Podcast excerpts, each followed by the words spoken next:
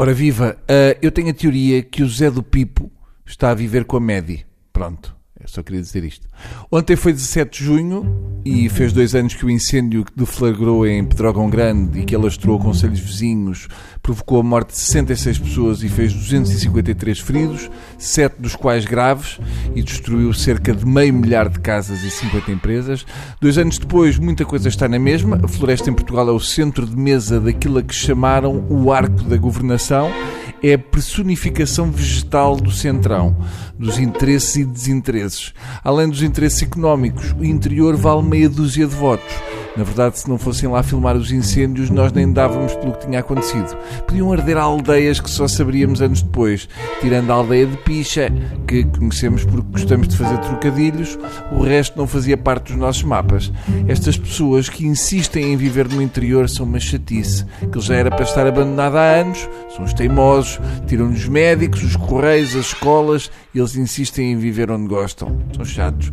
Na tragédia, o que mais me impressionou, para além da estupidez de alguns jornalistas, foi a genica e a coragem daquela gente, naquelas aldeias interiores a combaterem as chamas. É impressionante ver o folgo e a força daquelas pessoas. Eu fico a pensar que não admira que em tempos ganhássemos tantas vezes os Jogos Sem Fronteiras.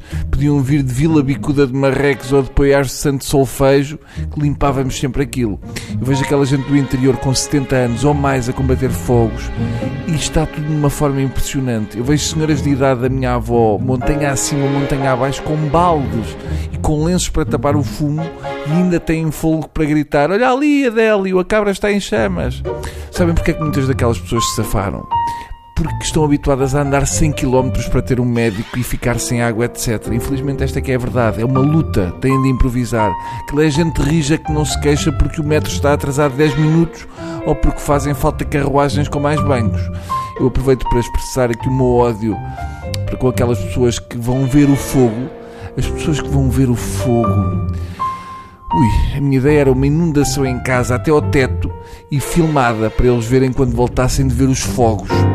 Finalmente tenho de vos confessar, porque estou farto de pensar nisto e preciso deitar cá para fora, e vocês servem para isso, mas faz-me confusão aquela coisa dos incendiários serem quase sempre, segundo as notícias, bêbados.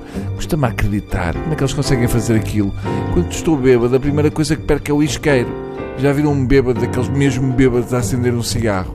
Em média leva 45 minutos, parece uma foca com Parkinson a tentar equilibrar uma bola no focinho.